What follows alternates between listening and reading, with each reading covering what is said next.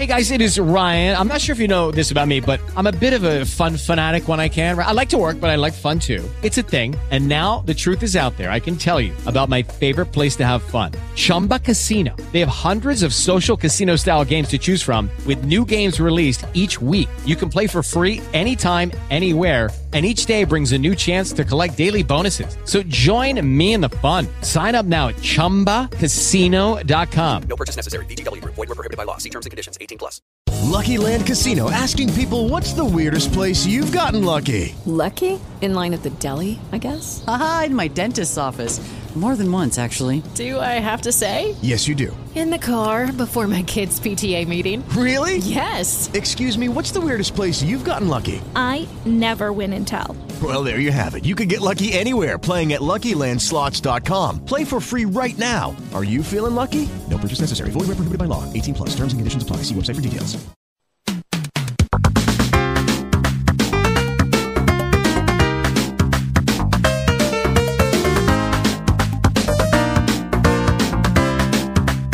Bem-vindo e bem-vinda ao podcast O Monolito, podcast da Central 3, comigo, Leandro e a mim, é, conversando, falando com as pessoas. Chamam isso de entrevistas.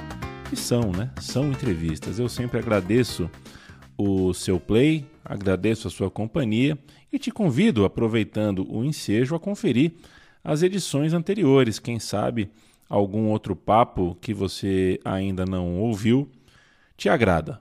Hoje eu falei com o Diogo Silva, atleta do Taekwondo brasileiro, mas não só com ele.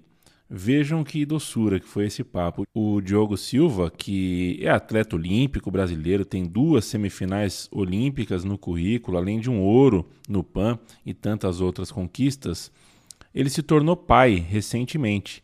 E a nossa conversa aconteceu enquanto ele, Diogo, cuidava da criança. Eu até pedi para gravar outra hora, mas o Diogo mostrou aquela disciplina de atleta e fez questão de cumprir a hora marcada. Eu achei que tudo bem, eu agradeci demais pela consideração. Claro, não é sempre que a gente é, vê isso dos convidados e acabou que a entrevista teve essa deliciosa interferência. É, a criança ao fundo, é, uma reclamação aqui, um choro ali. É, eu achei uma delícia. E o papo com o Diogo foi sobre carreira, sobre o pós-carreira, né? Sobre a idade, sobre rap, a gente falou de música. O Diogo falou também sobre a mãe dele, que o criou, mãe solteira, é, sobre a criação, né? O começo da carreira, a relação com a fama, o sentimento hoje, olhando para trás é, de ter sido é, quase medalhista olímpico por duas vezes. Enfim, o papo está aqui. Diogo Silva com o Monolito.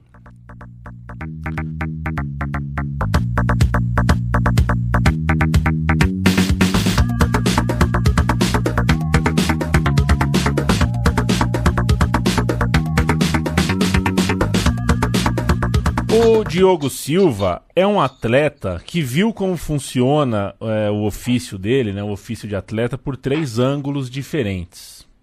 O do atleta, obviamente, o do gestor, o da gestão, né, porque o Diogo participa, tem papel ativo na comissão de atletas, então viu por esse ângulo também.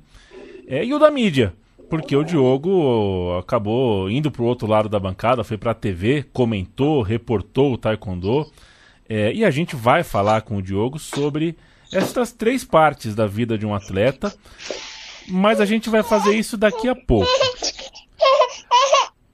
Que bonitinho, que legal. É, é, olha, a gente, tá, a gente tá em três aqui, né, Diogo? Tudo bem com você, companheiro? tudo bem, tudo bem, pessoal. É, tô com a minha bebê aqui junto nessa gravação. E agora tem o quarto ângulo, né?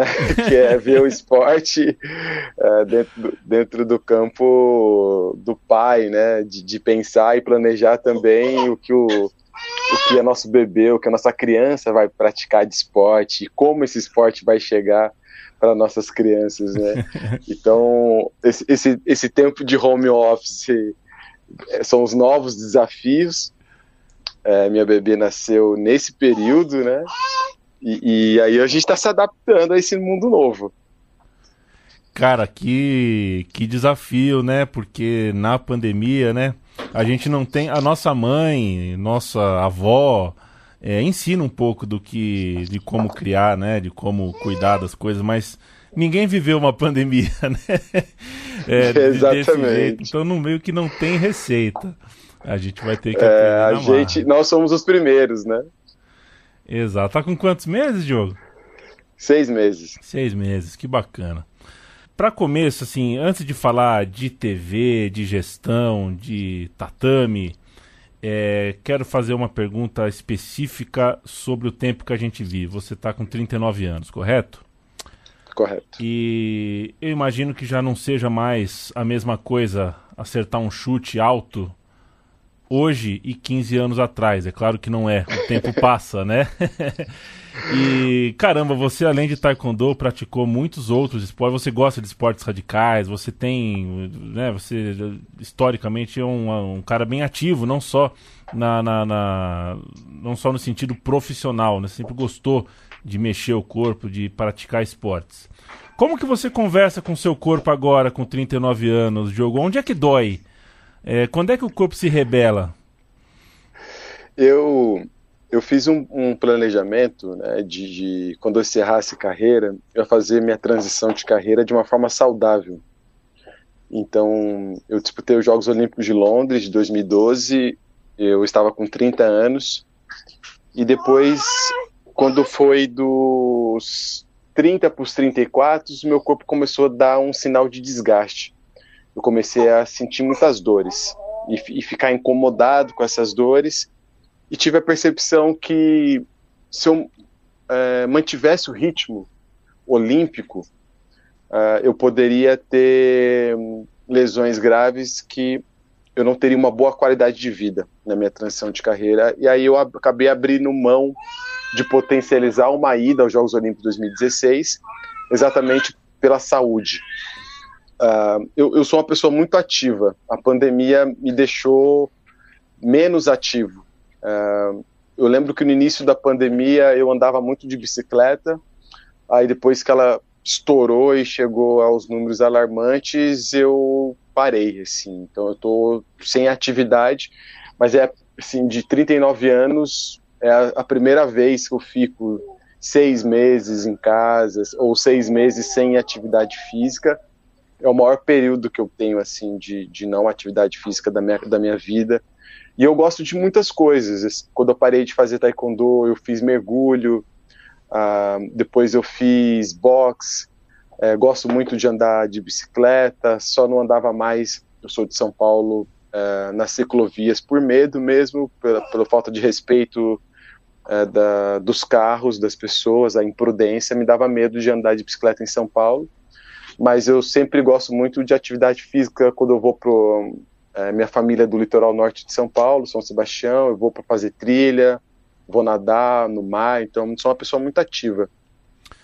Antes da gente dar um pulinho em Atenas, em Londres, é, eu quero dar um pulo, e até porque a gente está falando em pandemia, né? Eu imagino que em pandemia mais tempo em casa, mais tempo perto do computador, é, eventualmente mais perto da vitrola. Vamos falar um pouco de rap, Diogo, porque Boa. é, veja, a gente é quase da mesma idade. É, eu cresci, primeiro que eu cresci achando que o judô era o maior barato. É, cheguei a ser um, um- um pequeno judoca até que abandonei aos 11 anos. A gente viveu uma fase gloriosa do rap no Brasil, né? Foi uma coisa muito impactante. Conseguiram voz, conseguiram penetração. A gente tinha desde a MTV fazendo o que fazia, as rádios comerciais tiveram que dar espaço, até TV aberta, né? E você mexeu nisso também, né? Você mexeu nisso também, produziu, produziu, fez rap, curtiu música mesmo. É, o, o atleta luta por medalha, né? Agora o músico não é uma competição, é uma arte, é uma outra coisa, né? Fala um pouquinho dessa sua relação com o rap. Ah, o rap ele tá na minha vida assim como o esporte. Só que eu precisava escolher entre um e o outro, eu escolhi o esporte. Ah, eu fui criado na, na periferia do estado de São Paulo e, e na década de 90, como você falou, se escutava muito rap na periferia. E o rap hoje foi substituído pelo funk. É, mas antigamente isso era uma tradição nas periferias do estado de São Paulo. e, e, e, as festas de, de casa também eram festas re, é, regadas à música, e música muito boa, né?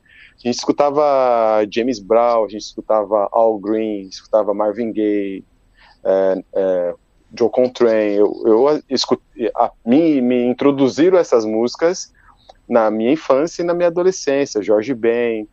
Então, é, a, a, periferia tinha uma qualidade musical muito boa. Né? Tudo isso eu aprendi no bairro. Né? Então, eu, eu, os meus amigos eram DJ, me apresentaram Timaya, me apresentaram Ed Mota, então isso fez que eu tivesse um gosto musical muito grande. E, e por ter amigos DJs, eles me apresentaram o sample, é, da onde o, os rappers é, reproduziam suas músicas. E aí eu ficava mais apaixonado ainda, porque a gente tentava adivinhar de qual sample que era determinada música. E, e, e hoje, antes de, de entrar aqui para bater esse papo com você, eu descobri um novo que era que é do Cassiano, que faleceu essa semana, é, semana passada, né? Sim. Que, que uma, uma música dele de 1971 que o Racionais é, é, faz a abertura do seu disco de 2002. Então, assim, eu sempre adorei de descobrir esses samples, né? É, eu gosto muito também da, da cultura jamaicana, então um artista que eu gosto mu muito chama Damian Marley, que é um dos filhos do Bob Marley. É, tem um, uma a, a, música dele que é o John Rock, que é que ele ganhou o Grammy, uma das músicas mais famosas dele, e que o sample é da orquestra da Etiópia. E aí eu vou escutar a orquestra da Etiópia. Então, quando eu descubro os, os samples assim, eu faço essas pesquisas. E aí isso fez a minha cultura musical ficar é, mais rica, né? Então eu, eu produzo música, hoje eu tenho um grupo de rap chamado Senzala High Tech, é, onde a gente faz rap e, e traz elementos da música é, afro-brasileira, em ritmos percussivos e dos, das histórias brasileiras, e, onde a gente traz as nossas composições e, e transporta para as pessoas. Isso não é pra mim.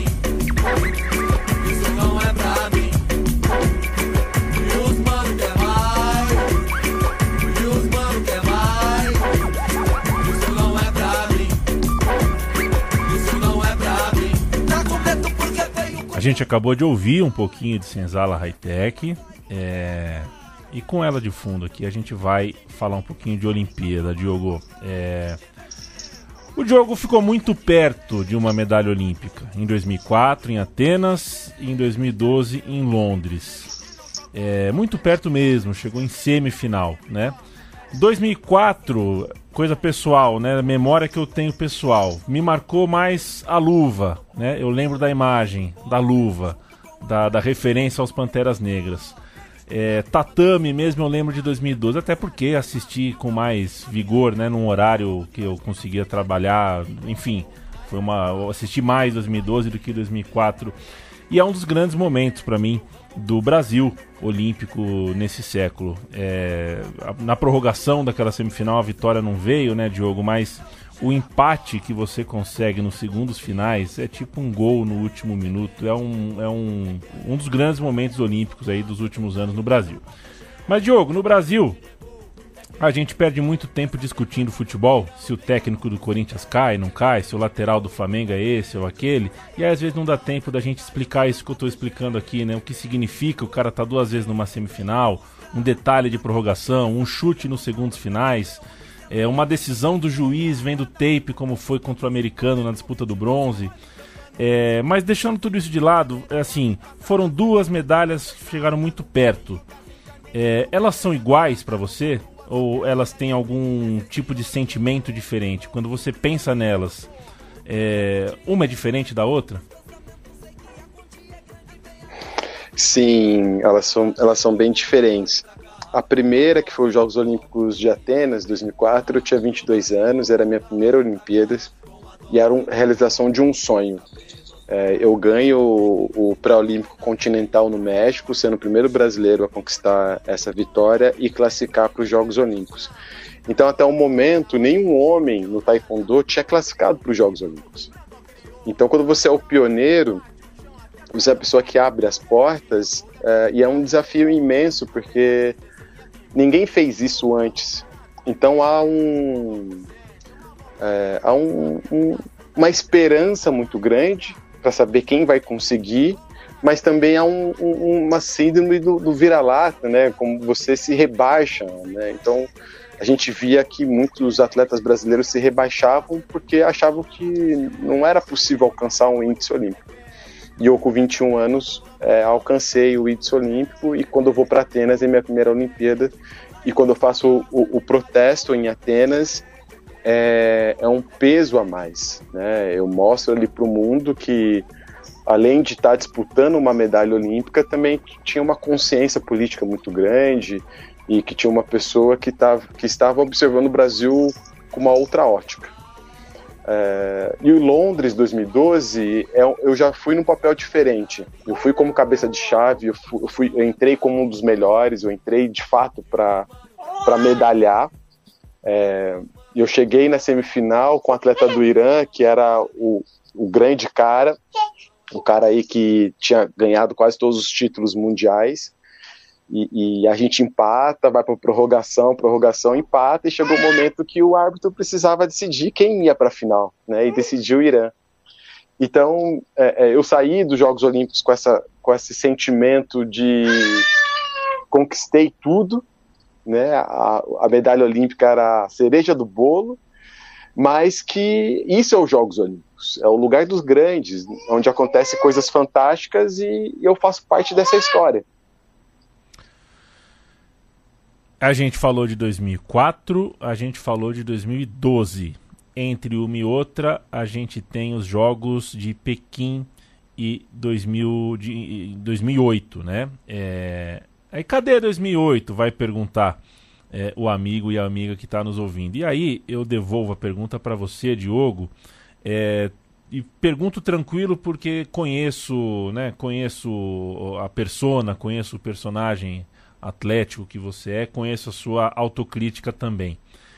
É, então te pergunto, a, a fama, essa coisa que te, né, essa coisa pós 2004, a fama te tirou dos jogos de 2008? Sim, a fama me tirou dos jogos de 2008. Eu ganhei os Jogos Pan-Americanos de 2007 do Brasil, era o maior, o maior evento, evento esportivo que o Brasil estava realizando naquela época é, havia um assédio muito grande da imprensa de saber quem seria o primeiro brasileiro a conquistar a medalha de ouro dos Jogos Pan-Americanos. Cotaram vários esportes uh, e o Taekwondo não foi cotado e, logicamente, eu também não fui cotado. Então, quando eu ganho primeira medalha de ouro do país, quando eu conquisto essa vitória, é, é um boom né, para o brasileiro o brasileiro começou a se perguntar, primeiro, que esporte é esse? É, e depois, quem é esse cara, né, que a gente nunca viu? Então, eu tive a, mi a minha imagem é, é, superdimensionada nessa época.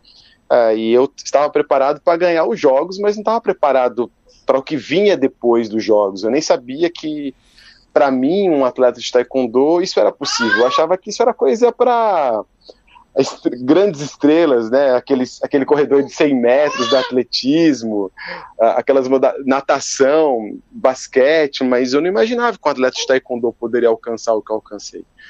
E aí eu tive um assédio muito grande, não soube lidar com ele, isso atrapalhou os meus treinos, não consegui me concentrar, acabei ficando fora dos Jogos Olímpicos de Pequim.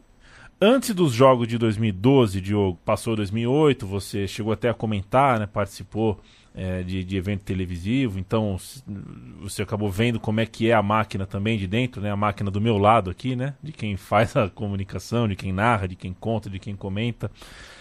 Você treinou para 2012 de maneira apartada, né? Separada não foi do jeito que tem que ser, não foi do jeito que a dignidade de um atleta olímpico exige, foi de um jeito que não foi legal. É porque tinha um problema com a Federação Brasileira de Taekwondo, os problemas que quem uh, se posiciona politicamente costuma ter mesmo, e essa deve ser uma medalha para você, não um motivo de preocupação, eu imagino.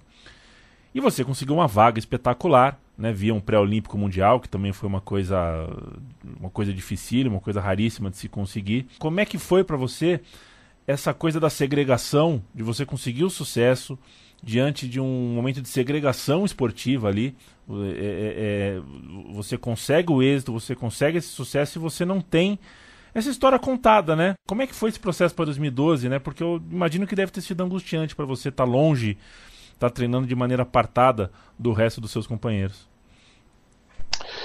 Foi, os Jogos de Londres foi um grande desafio, por conta que uh, depois que eu não, não classifiquei para os Jogos Olímpicos de 2008 em Pequim, uh, primeiro, eu fui o primeiro brasileiro uh, masculino a ir a uns Jogos Olímpicos. Então, o Brasil até o, o Brasil entrou oficialmente nos Jogos Olímpicos no ano 2000 em Sydney. E, e, então, como eu fui o primeiro, o, o, o, Brasil, o Brasil, a gestão brasileira de taekwondo era uma gestão amadora é, não, não era profissional, não era organizada, não tinha planejamento, então a gente ia, era jovens talentos mesmos que, que alcançavam esse sucesso. Então ninguém imaginava que eu ia conseguir ir para os Jogos Olímpicos pela segunda vez, pulando ainda uma edição. Então significaria que se eu fosse para Pequim, eu teria três Jogos Olímpicos consecutivos. Isso são 12 anos de alta performance. É, e, então o brasileiro, a gestão brasileira, a administração brasileira, praticamente tinha me descartado da possibilidade de Londres. E, e, e eu, quando comecei a ver esse descarte, eu, eu fiz um planejamento de risco. que é um planejamento de risco? Eu tinha que conquistar títulos que nenhum brasileiro ainda tinha conseguido. Então eu falei, quais são os títulos mais difíceis que, que se tem no taekwondo e que nenhum brasileiro ainda conseguiu.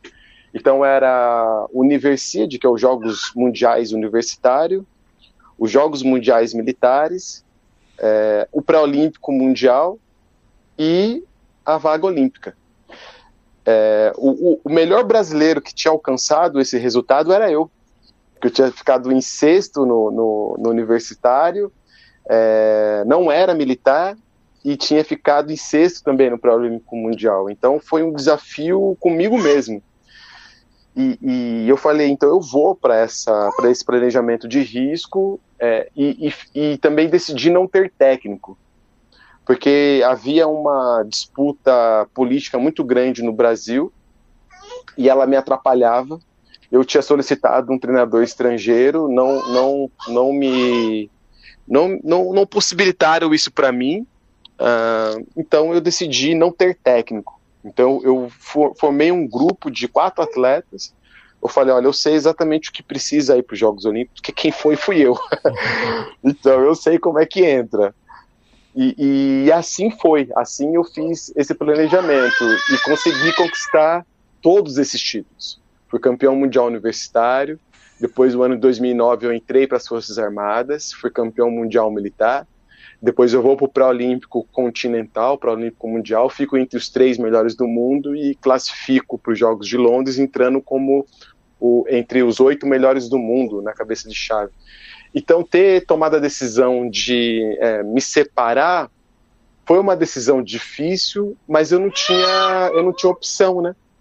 Eu não tinha opção e, e, eu vi como o Brasil ainda estava muito atrasado, porque eu, eu treinei na Coreia, no México, na Espanha, então eu já tinha percebido que para alcançar é, performance é necessário equipe e planejamento, e, e, e dinheiro, investimento. E, e o Brasil não entendia isso ainda, né? Hoje é, é, é, a, é, a, base do, do esporte brasileiro, mas naquela época eles não entendiam isso. Então foi a forma que eu consegui classificar para Londres e fazer esses Jogos Olímpicos. É, o, o Diogo, você reparou, é, é, repare que é, fiz várias perguntas para você, a gente já está batendo papo há algum tempo, não fiz nenhuma pergunta objetivamente para você sobre racismo porque eu entendo que é, é, não é exatamente necessário que eu use a palavra, a palavra se torna redundante quando você conta da sua história, né? Porque se você fala da sua vida, você fala do rap, você fala da sua criação, você fala do seu começo, você fala de segregação esportiva, é, as questões estão aí, né? A gente ouve a sua biografia, as questões elas já estão aí. Mas eu vou puxar é, para um, um, um grau além da questão racial, que é a maternidade, né? Você foi criado por uma mãe solteira, inclusive a gente tem isso em comum. Eu fui criado também sem pai. É, e olho para minha mãe e falo às vezes, cara, como é que ela conseguiu, né? Como é que deu conta de, de, de, de, de tanta Sim. coisa, tão jovem como ela era, tal. É, você foi criado por mãe solteira, eu já já vi vendo material, já, já vi ela falando e acho é, uma mulher super cativante, super cheia de energia. É, eu queria te ouvir um pouco sobre isso, sobre, sobre sua mãe, cara, sua criação, porque, cara, que, que, que força, né? Sim, hoje que eu, que eu tenho uma criança, eu percebo como é desafiador, né? E, e, e, como elas são, são vencedoras e fizeram tudo o que era possível, né? É, como eu fui criado só com a minha mãe, em, em periferia, então, das mães que saem cedo e voltam à noite, e, e a rua que cria a gente, né? Então a gente acaba é, pulando etapas de, de amadurecimento para poder sobreviver. E esse foi o meu caso também. Então, o esporte entrou na minha vida e, e, e me direcionou para um caminho positivo e eu tenho tudo a agradecer pelo esporte.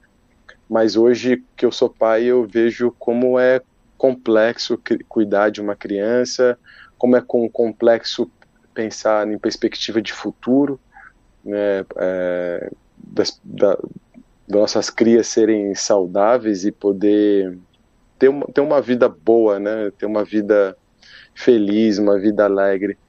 Então, é, hoje eu tenho um outro olhar sobre maternidade e, e paternidade e os desafios que, que se tem. Eu sou pai com, é, fui com 38 anos para 39, minha mãe com 17. Então já falando aí que eu, eu escolhi o momento de ser pai, minha mãe não teve essa chance. E isso faz toda a diferença, porque eu fui atleta olímpico, encerrei minha carreira e depois eu fui para é, ser pai. Então eu, eu, eu, pude explorar tudo que a vida podia me dar. Então quem é, é, é pai e mãe jovem é, não, não consegue coisas atrás, é difícil estudar, é difícil dar uma entrevista, imagina estudar, né? Então. Dormir, né? As Dormir, a gente está nesse momento agora e, e, acaba, e acaba se perdendo. O, o Diogo, é, o Taekwondo aqui no Brasil, o esporte que você tão bem praticou e tão bem representou, ficou um tanto mais popular. Eu não sei dizer em qual medida, mas ficou um tanto mais popular com o fenômeno chamado Anderson Silva, né, que é um filho do Taekwondo. É, ele revolucionou o MMA, mas a raiz dele, né, o começo dele como, como, como atleta é no Taekwondo. Eu não vou tentar quantificar é, o quanto desse interesse as pessoas tiveram a mais, a menos no Taekwondo, entender as regras, entender como, como é que funciona os movimentos do Taekwondo após o Anderson, mas eu confesso que eu tenho curiosidade. O esporte e as artes marciais elas têm uma são artes né? Elas têm um, um, um, movimento uma dança um gestual ali que que é muito próprio. O MMA meio que mistura tudo é um pouquinho eu acho que tem uma estética que divide opiniões. Eu queria te ouvir né? Como é que você como é que você vê o taekwondo dentro do MMA o MMA como um todo? Se é uma coisa que você para senta para assistir se você se sente bem? Sim é, no início quando era vale tudo, né? Até porque o, o MMA, é, hoje a gente está vendo o seu refinamento, né? a gente está vendo o, o, progresso, mas ele nasceu aqui no Brasil, é, como vale tudo, e, e de, desse, desse momento eu não gostava. Eu achava muito violento, um esporte sem regras, não tinha divisão de, de pesos, então eu achava aquilo ali meio briga de rua. Hoje eu vejo ele como esporte. Hoje eu vejo os lutadores atletas. E, e, e, por conta disso eu admiro, eu acompanho. E também eu vejo ele como um grande mercado de trabalho, até porque são artes mistas, artes integradas, e a minha arte está lá. muitos lutadores treinam taekwondo para se aperfeiçoar em chutes. Uh, e, e, é um mercado de trabalho que expandiu muito. Hoje nós temos três, quatro grandes canais de televisão do Brasil que estão fazendo as transmissões e também estão agora comprando é, é, outras, outras plataformas além do UFC. O UFC é a mais conhecida, mas nós temos é, na a plataforma da Rússia, da China, outras americanas, ligas menores, ligas do México, por exemplo. Uh, então isso expandiu muito, expandiu muito, tem um alcance gigantesco e eu vejo que o MMA nesse formato que ele está hoje, eu acredito que ele vai aperfeiçoar ainda mais é, vai, vai, vai cada vez mais diminuir aquilo que provoca um constrangimento para o público que não gosta de, de ver sangue, por exemplo. É, eu acho que cada vez mais esse esporte vai alcançar esse nível.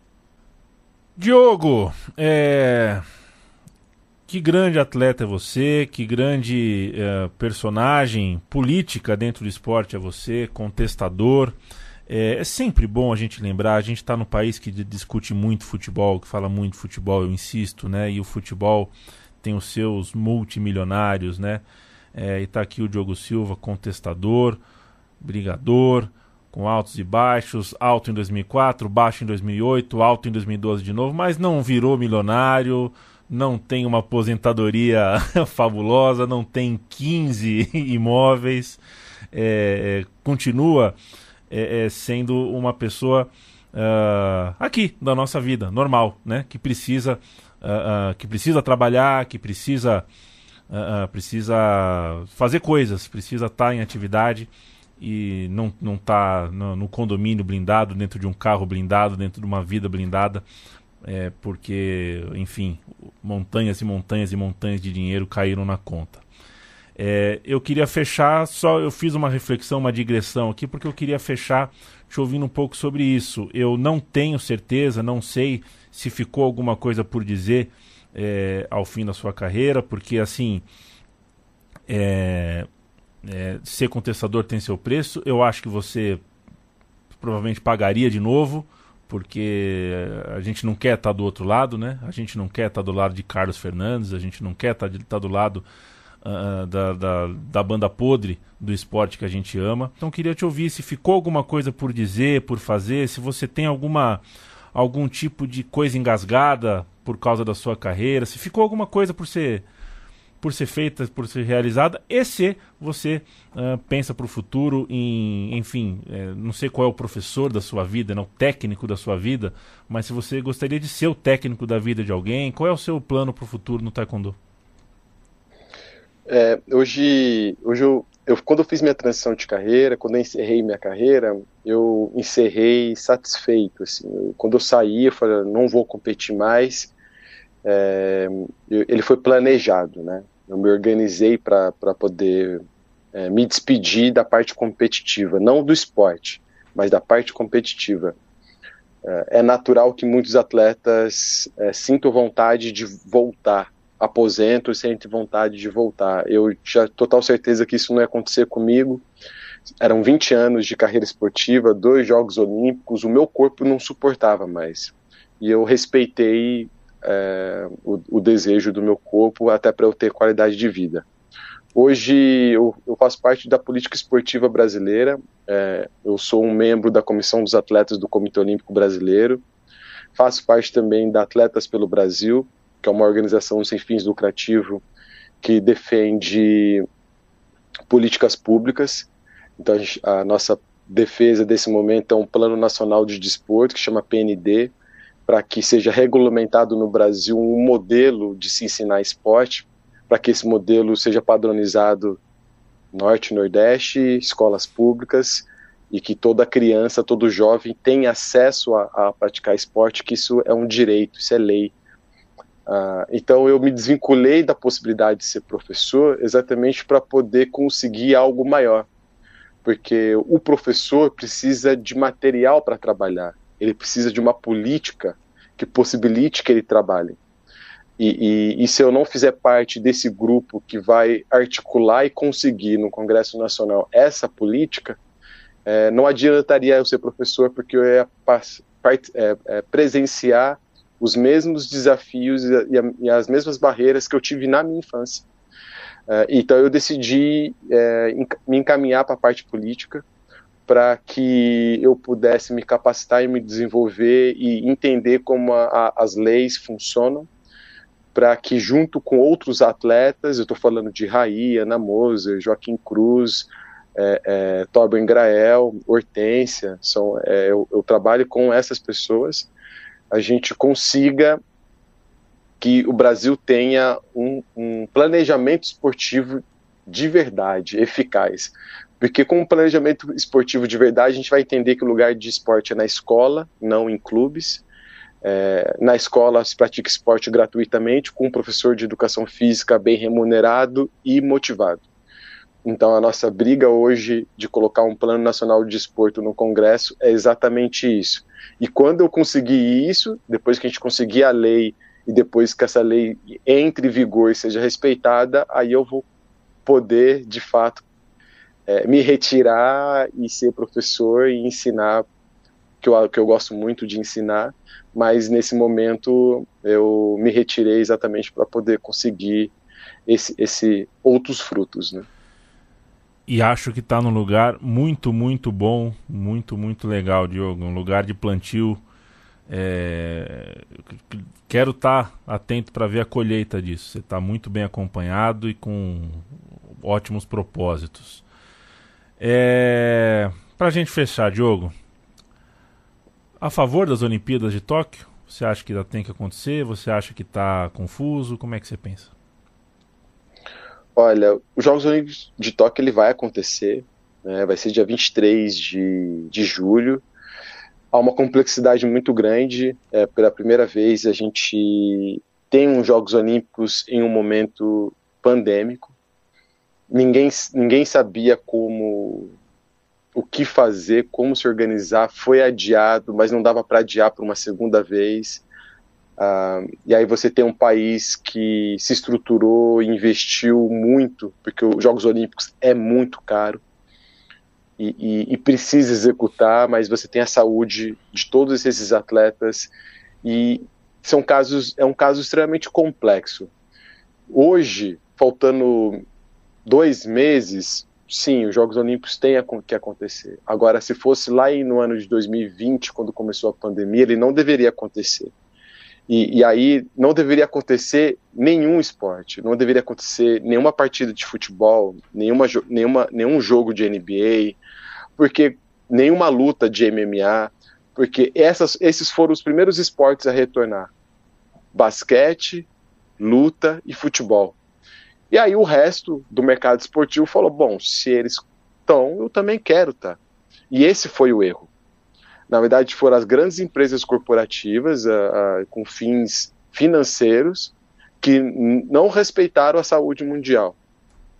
Então, se isso fosse respeitado, todos os esportes deveriam ter estar até agora sem, sem nenhuma atividade. Como o, o mercado capitalista não permite Uh, então, que se deixe os atletas saudáveis, que se deixe os atletas vacinados para que eles possam exercer o seu trabalho. Porque o, o, o, atleta é uma das pouquíssimas carreiras que não pode trabalhar de máscara.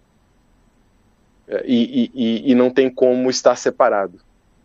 Então, já que esse mercado de trabalho não vai fechar, então que todos estejam vacinados. O Monolito falou com Diogo Silva. É prazerzaço pessoal e profissional para mim falar com você, Diogo. É, e olha só, eu fiz a liçãozinha de casa para conversar com você e descobri que você, é, olha que vergonha eu vou falar, hein? Você é muito fã de Jack Chan. Eu nunca assisti um Jack Chan. Eu quero que você me indique é, para um cara que nunca viu um filme do Jack Chan. Precisa começar, precisa gostar. Com, começo por onde, Diogo? Nossa, Jack Chan Olha, eu, eu acho legal ver os filmes antigos do Jack Chan. Na, no, na época que ele era ele era um circense da arte marcial, né? O Jack Chan ele foi pupilo do Bruce Lee. Ele era é, é, né, sparring. Ele era um, uh, quando você vê uma cena de luta, que você vê aquelas pessoas que aparecem 10 segundos e, e tomam um chute e voam pela janela. Esse, esse era o Jack Chan, né? Ele começa assim. Então, acho que os, os, os filmes dele da, da década de, de 80, 90 são os filmes que revelam a arte circense da, da arte marcial chinesa, né? O Wushu, que é antes do Kung Fu.